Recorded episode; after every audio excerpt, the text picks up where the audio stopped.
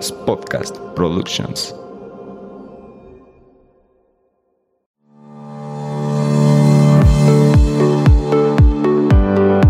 Hola, bienvenidos a Nutrir con Mente. Yo soy Rocío Castillo. Y yo Fernanda Calzada, dos amigas nutriólogas que quieren quitar toda esa información chatarra con la que día a día nos alimentan.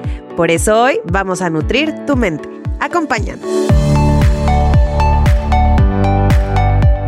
Hey, ¿qué tal? Bienvenidos a un episodio más de Nutrir con Mente. Hoy volvemos a tener una invitada especial. Me encanta porque justo la temporada pasada la tuvimos y de verdad la información que nos dio fue de gran valor y estoy segura que este nuevo episodio que es un tema que no muchos hablan y que hay que visibilizar, nos va a dar una cubetada de realidad. Totalmente. Pues bueno, nuestra invitada del día de hoy es la psicóloga Paula y justamente es especialista en el tema que hoy vamos a tocar que es un envejecimiento saludable. Paula, bienvenida. Muchas gracias. Quiero que nos platiques un poquito sobre ti. Bueno, ya los que escucharon el episodio de la temporada pasada ya saben, pero queremos que hagas mucho énfasis en qué es en lo que te dedicas tú y por qué es tan importante este episodio. Ok. Eh, pues antes de iniciar, muchas gracias una vez más. Me encanta, como bien dices, que cada vez empiecen a dar más estos espacios hacia el público, hacia la sociedad, para hablar de envejecimiento. Y esa es mi, especialidad, como me preguntabas. Eh, yo hice un, máster eh, que se llama psicogerontología. Se refiere al proceso neuropsicológico del envejecimiento y pues lo que comúnmente eh, sucede en el envejecimiento, que desafortunadamente suelen ser enfermedades degenerativas y algún otro tipo de, pues sí, de enfermedades como puede ser depresión, ansiedad, etcétera. ¿Por qué desafortunadamente y por qué en el envejecimiento? ¿Por qué me enfoco en ellas? Porque a eso me dedico yo. Yo doy terapias de estimulación cognitiva para gente con alguno de estos diagnósticos, para, si es una cuestión degenerativa, la que la mayoría de la gente conoce es enfermedad de Alzheimer, que causa demencia, eh, mis terapias son para que este proceso de deterioro cognitivo sea más lento, sea contenido, que el cuidado sea apto, que se mantenga cierta calidad de vida, etc. Y de igual manera, suele ser, pues ahora sí que no sabes qué fue primero el huevo o la gallina, pero eh, también suele acompañarse de eh, pues síntomas depresivos, desafortunadamente, ansiedad, etcétera, en la tercera edad también, pero también se, da mucho cuando ya tienen un proceso degenerativo. Entonces ahí se hace contención emocional y también se trabaja pues psicológicamente para contener un poquito todas estas emociones. Y me encanta porque creo que, eh, bueno, al menos aquí en México no tenemos como todavía muy arraigada esta cultura de la prevención para llegar a una buena calidad de vida a la edad adulta. Y recordemos que este... Lo que defendemos Fer y yo siempre aquí en el podcast es la prevención. Y hablamos mucho de la alimentación, del ejercicio, de todo lo que podemos hacer eh, para llegar a este estado, a un buen estado a la edad adulta, pero nunca tocamos este el tema cognitivo, ¿no? Que también sufre un deterioro. Y bueno, ¿cómo contrarrestar este deterioro? ¿Cómo ayudarle, no? Pues vamos a empezar entonces con así, eh, tal cual contestando algunas preguntas que nos tiene preparada Paula sobre pues el envejecimiento. Y yo creo que deberíamos de empezar primero con eh, descifrar qué es el envejecimiento. ¿Nos puedes decir, Pau? Sí. Eh, de manera simple y general, porque, bueno, a mí se, yo nunca me hubiera hecho esa pregunta pero resulta que cuando empecé a estudiar sobre el tema, incluso hay varias teorías y hay varias medio conspirativas que el oxígeno, este, en realidad lo que hace es deteriorar nuestro cuerpo y por eso envejecemos. Pero bueno, esas ya son teorías. Eh, de manera muy general, ¿cómo se puede entender el envejecimiento? Es un deterioro o desgaste tanto estructural como funcional de cualquier cuerpo eh, o ser vivo que se da con el paso del tiempo. Y que verdaderamente es, o sea, a todos nos va a pasar, ¿no? Yo creo que eso también es por eso importante hablar del tema, porque pues todos vamos a vivir este proceso. Estamos viviéndolos, esa es otra ah, cuestión. ¡Qué fuerte! ¡No! O sea, Claudia, ¿qué pasa, amiga? ¿Te haces Quiero ser Peter Pan. como que tenemos eh, que esa es otra falsa creencia sobre el envejecimiento, como que, ay, bueno, los mayores ya, los 65 ya están viejitos. No, o sea, desde el día que tú naces, Obviamente hay un proceso de desarrollo, creces, pero tus células ya se están desgastando. De hecho, se supone que oficialmente después de los 25 o 30 años empieza la curva del envejecimiento. Es bien interesante porque hay algunos aspectos que apenas a los 25 o 30 años están madurando 100%, como toda la parte emocional, intelectual, se supone que el pico intelectual es a los 40, 50 años, en donde ya tienes experiencia, sabiduría, ya pasaste varios retos en la vida, pero el proceso fisiológico de envejecimiento ya empezó desde los 30 años. Pues sí, no, no por nada la masa muscular incluso a los 30 años, pues ya se empieza a, para abajo. va para abajo, exacto. Entonces, no, y justo aquí, ay, es que me vuela la cabeza, hasta me puse nerviosa. de que justamente podemos hacer demasiado desde ahorita para llegar al mañana de la mejor forma? Justo esa es la siguiente pregunta que nos quisiéramos, eh, que bueno, más bien que quisiéramos hacerte, Pau, sobre... Em, bueno, si ya sabemos que vamos a pasar o estamos pasando este proceso de envejecimiento, ¿cómo hacerlo de una forma saludable? ¿O qué es este término que se conoce como envejecimiento saludable? Sí, me encanta. Ese término, digamos que es mi objetivo profesional. El envejecimiento se puede dividir o clasificar en tres grandes subgrupos sería envejecimiento normal, que pues imagínense un adulto mayor en casa, como dicen, ¿no? Algunos achaques de la edad, a lo mejor algún diagnóstico por ahí de diabetes, alguna cardiopatía, que no sea mortal, que no esté sufriendo, que no esté en cama, eh, que tenga contacto con su familia, pero poco más, ¿no? Que a lo mejor tenga algún síntoma de aislamiento, de depresión, ese sería el envejecimiento normal que ahorita está muy asociado con esto, con que estén solitos, con que no estén tan felices. Es normal que la gente diga, ay, bueno, este, está solito, pero es que ya está grande. No hace nada, pero es que ya está grande. Ese es el envejecimiento como normal. Luego está el envejecimiento patológico. Estos son los mayores que eso, están con alguna enfermedad terminal, están constantemente entrando al, al hospital porque se caen, porque no están bien atendidos, están malnutridos porque tienen alguna enfermedad, por operaciones. Y luego está el gran envejecimiento exitoso o activo. Y estos son personas mayores también, supongamos esta misma abuelita que hablábamos, pero que todos los días se sale a caminar, camina 40 minutos, además se avienta su clase de yoga, además se ve con las amigas y tiene un propósito, un objetivo social, ilusiones, tiene planes, sale a viajar, no depende únicamente de los hijos, no tiene síntomas depresivos, como que su nombre lo dice, ¿no? Está activamente en su vejez. Yo quiero ese. Yo también. Eso, eso conlleva a un envejecimiento saludable.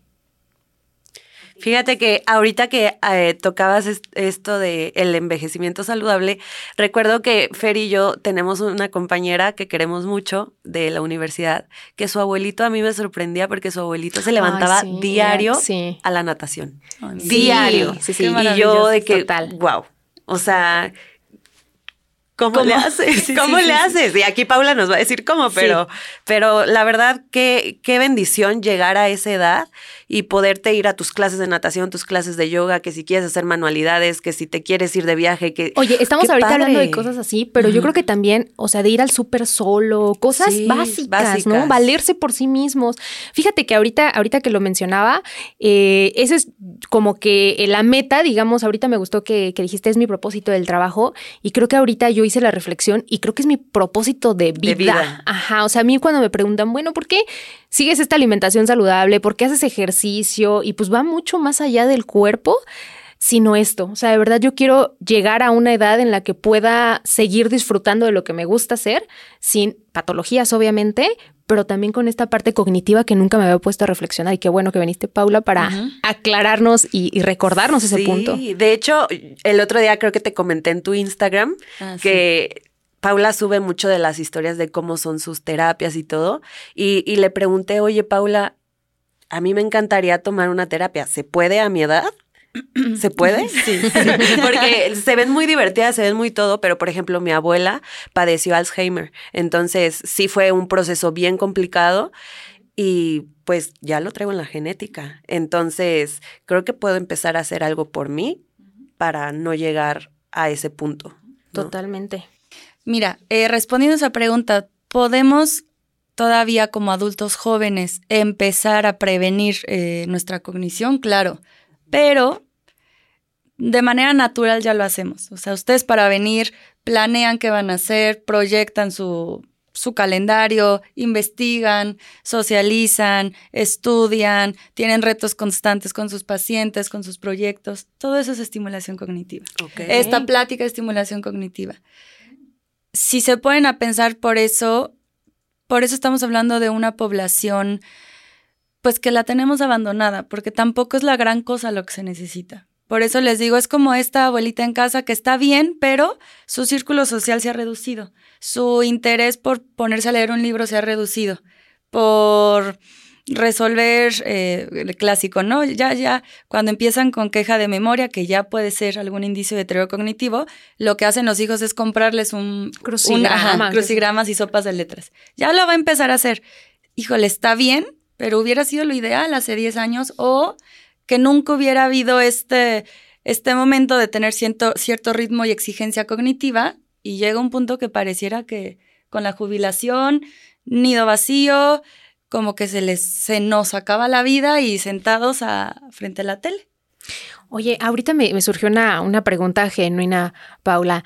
Eh, este tipo de herramientas o actividades podemos desarrollarlas desde ahorita y sí tienen un impacto positivo, es decir, no solamente la lectura, sino aprender una nueva habilidad, algún juego de mesa que a mí se me ocurre el ajedrez, aprender a tocar un instrumento, un instrumento. sí ayuda a esta prevención cognitiva. Claro, es la mejor medicina natural es aprender algo nuevo. Sea, tú ponte a pensar todo lo que necesita nuestro cerebro para aprender a grabar un podcast, ¿no? O sea, todas las funciones cognitivas las pones en funcionamiento y las empiezas a practicar. Si se dan cuenta, nuestro cerebro conforme crecemos se vuelve más rígido. O sea, lo que nosotros nos aprendíamos en clases de primaria, que teníamos exámenes toda la semana de todas las materias y te lo aprendías hacia machetazo, yo hoy no sé si pueda. De, chicos, nuestro cerebro es mucho más moldeable, mucho más flexible, absorbe todo, ¿no?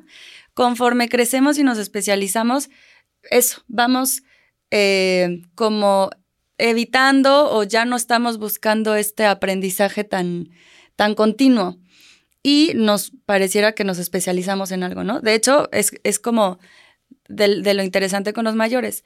Aunque una persona tenga algún tipo de deterioro cognitivo, en su área, en lo que él se dedicó, su trabajo va a ser experto y va a tener mejor experiencia que nadie. Pero si tú le pones a que aprenda algo nuevo, ya se le va a dificultar. Entonces, como que el cerebro se acostumbra y se habitúa. El cerebro es la máquina más eficaz que tenemos.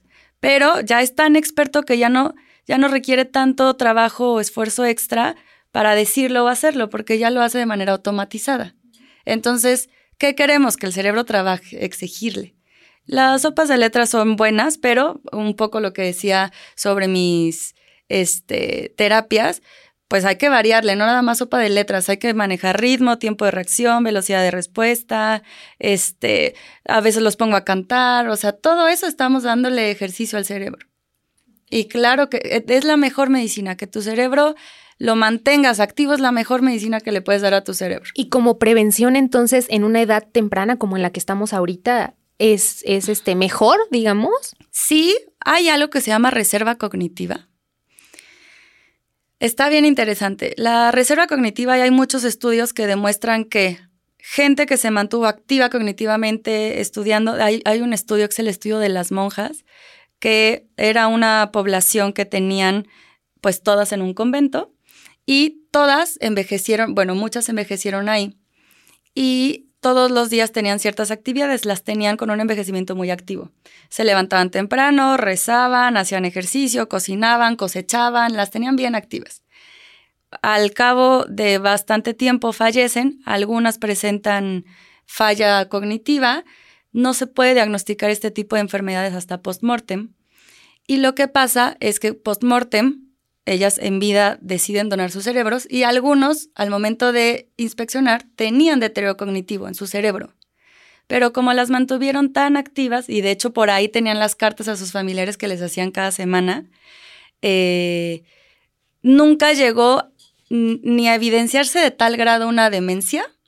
Y digamos que con todo y la enfermedad lograron mantenerse sanas cognitivamente porque se la pasaban activas haciendo actividades cognitivas y físicas. O sea, la actividad física y la buena nutrición influye en que cognitivamente todo esté funcionando bien. ¿Cómo funciona? Eso es la reserva cognitiva. Ellas tenían mucho de eso, generaban mucho de eso. A esta edad sirve y puedo generarla así, pero yo te lo diría además como un hábito. Porque es lo que te digo, o sea, si tú, bueno, yo voy a mi trabajo, termina mi día, duermo otra vez, trabajo, termina mi día, duermo. El día que te jubilas, pues no estás habituado a algo más. Y en ese momento cuesta más trabajo adoptar algo. O sea, ahí es donde me cuesta que los mayores se animen a intentar algo nuevo. Entonces, como hábito sería genial.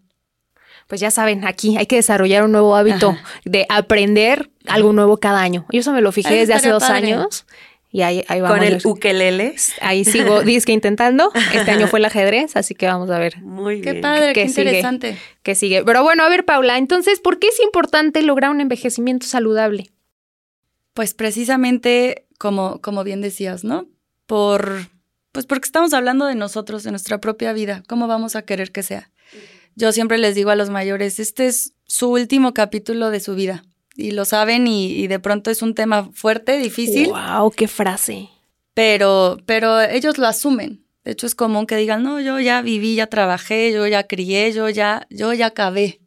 Y yo les digo, bueno, estamos en el último capítulo, pero a lo mejor va a durar tres temporadas, no sabemos. Este, Y entonces, mejor cerrar el libro con un buen final. eso, ¿cómo lo quieres cerrar? ¿Para Con qué? broche de oro. ¿Para qué cuidarte?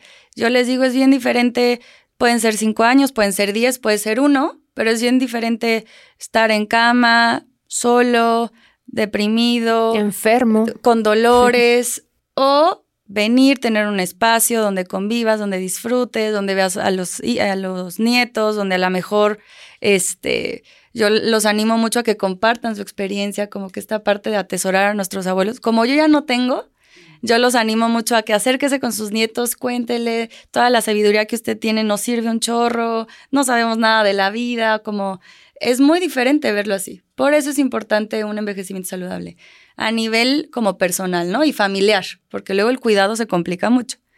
Pero también este, a nivel, digamos, social, pues porque cada vez estamos viviendo más.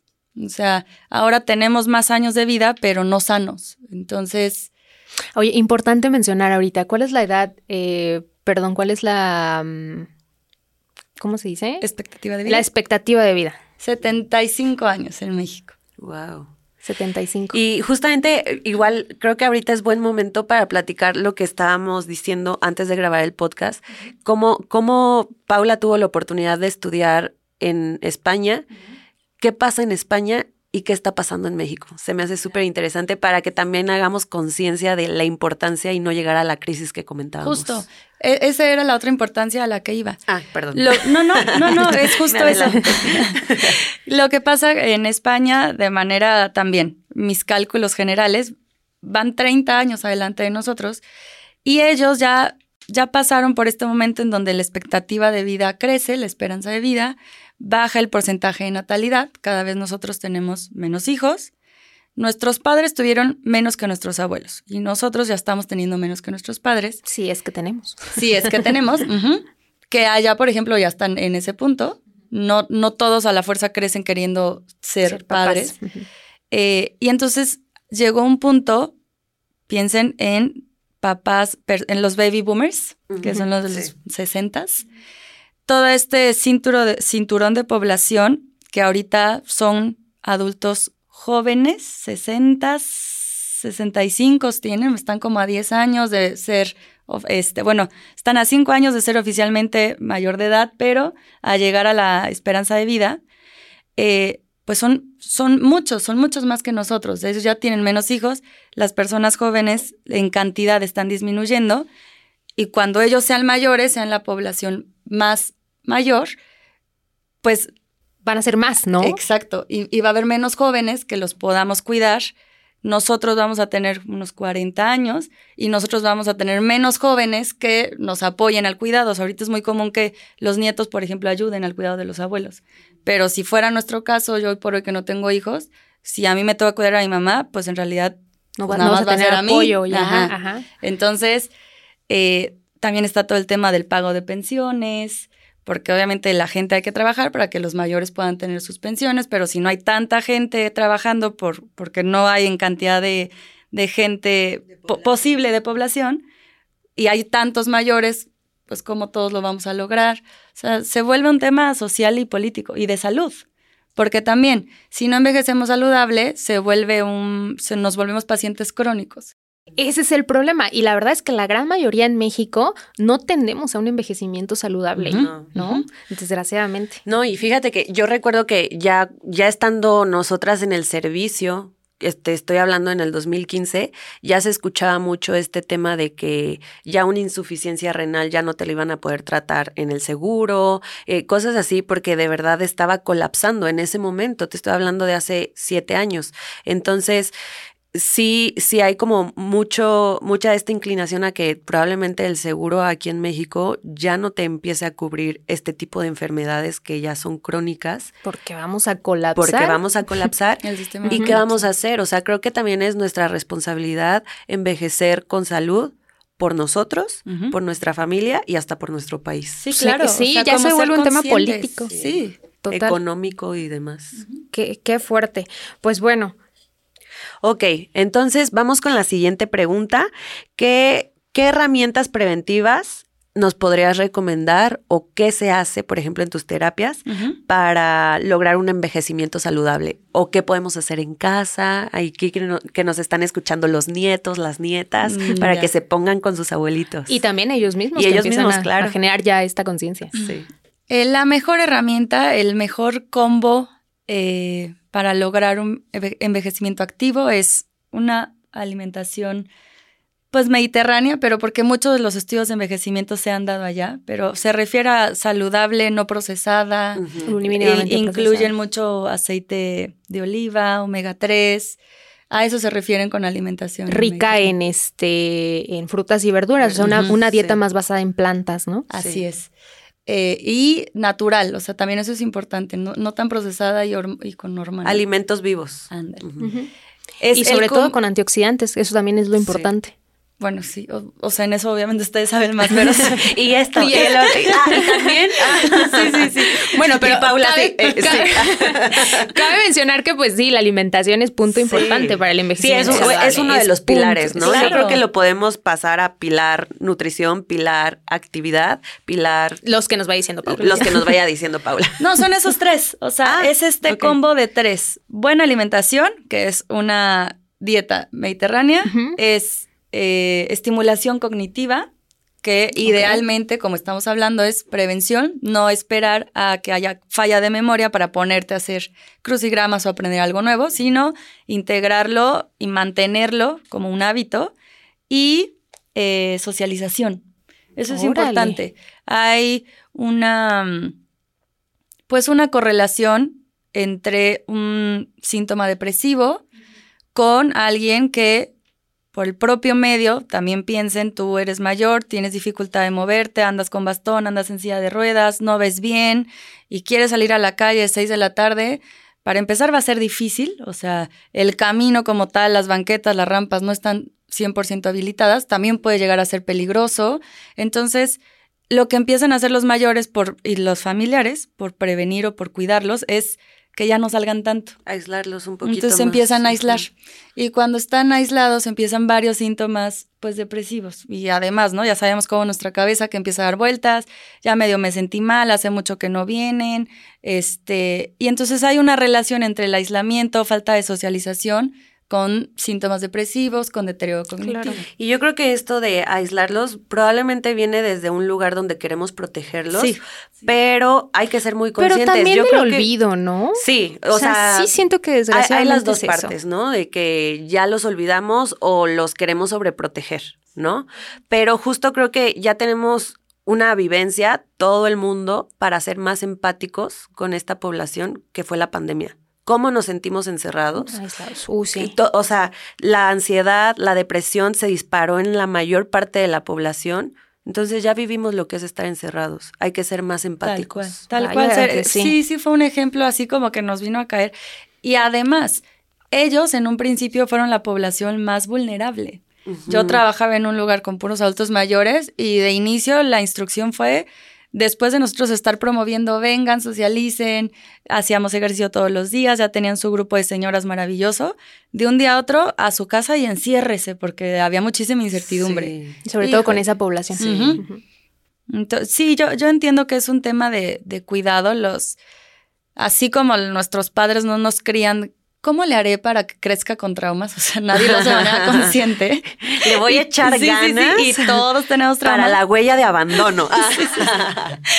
este, los hijos, que ahora son quienes cuidan a los mayores, tampoco lo hacemos como pues cómo le, claro, cómo le ayudo a que genere una depresión, no va, no va por ahí. Eso obviamente es con mucho amor y protección, pero creo que también viene desde el desconocimiento. Sí. Porque si no se da este espacio, ¿cuándo habíamos hablado de los mayores y cómo cuidar a tu abuelito? No, nunca. Entonces es como instinto materno, pues yo cuido, yo protejo, mejor que esté aquí sano y salvo a que le vaya a pasar algo. Que repito, sí puede pasarle. O sea, no es fácil decirle, ay, no, tú sal y sé libre y vea por un café sí se necesita estar ahí, sí se necesita acompañarlos y también eso involucra un poco, como hablábamos, que como población, sociedad, gobierno los volteemos a ver para poner los medios necesarios para que se mantengan autónomos, porque no hay. Sí, totalmente. Hasta uno, o sea, yo el otro día me caí en el centro porque pisé un bache.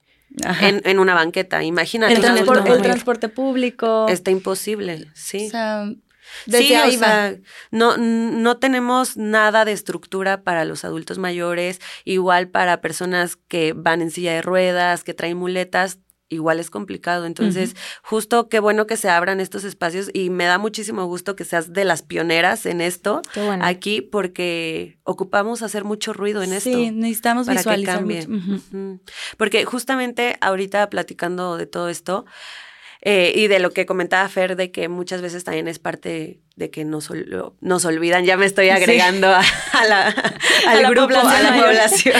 Desde los 30 ya, te pegó, amiga. De que nos olvidan. Es que me siento olvidada. Eso, es lo que hay de fondo. Por ser mayor. Por ser mayor. Bueno, no. Eh, ya retomando, recuerdo que cuando estaba en el servicio, yo estaba en el IMSS y en estábamos en la parte de urgencias y nos tocaba llevar las dietas a la parte de urgencias y había un adulto mayor que llevaba una semana ahí. Llegaron los familiares a internarlo, la verdad no recuerdo por qué había sido. Entró urgencias y a la hora que ya lo habían dado de alta, los familiares desaparecieron y nunca más se volvió a saber de, de, los familiares. Lo que sí es que llegaron personas del DIF a como investigar y esta persona como que ahí, ahí seguía, pero imagínate, estar en urgencias en el IMSS y luego en el IMSS a urgencias no podíamos llevar más que dieta líquida o blanda. Y ya tenían, creo que ya en ese entonces ya tenía como dos semanas cuando las personas del DIF nos comentaron que descubrieron que los familiares habían ido a cobrar la pensión. No puedo pero lo habían dejado abandonado ahí. Eso hasta la fecha lo cuento y me parte el corazón. Es que desafortunadamente, por eso, o sea, por eso les digo, mi, mi, propósito profesional es enfocarme en envejecimiento activo. O sea, yo ahorita tengo grupos de viernes social, o sea, yo lo que quiero promover es esto, pero hay muchas cosas que atender. Además de esto, uno de los grandes temas que sufre la población mayor, que a mí también me parte el alma, es el maltrato. Y gran parte del maltrato se da por abandono. Y, y sí, la verdad se da y lo veo todos los días y, y, cuesta mucho trabajar con eso porque, pues como bien dices, o sea, en mi terapia yo me paro de cabeza y de verdad que me involucro y me encanta, pero si un día a la semana vienen, la pasa bien un ratito, hacemos que su cerebro despierte, se alerte, socialice un poco, esté un poco vigente, pero vuelve a un hogar en donde pues tiene poca atención, no lo cuidan, no lo atienden, no lo alimentan, no lo apapachan, no lo escuchan, yo les digo, mi terapia se queda corta. O sea, más que en todos los sectores, pero bueno, en todos, eh, la atención debe ser integral. Totalmente. Fíjate que a mí me parece muy este y muy interesante esta parte que dijiste de la importancia de socializar. Hace tiempo leí un estudio de la longevidad y hablaba justo de esto de, pertenecer a grupos, de socializar y ese, ese era como que el impacto. Y lo mencionaste como prevención para ciertas pues, enfermedades de salud mental. Y va eh, esto en relación a la última pregunta, Paula. ¿Qué importancia tiene prestar atención en la salud mental eh, durante el envejecimiento? Pues todo, es toda la diferencia. Pero yo ahí adecuaría, no hay que prestarle ya envejecidos.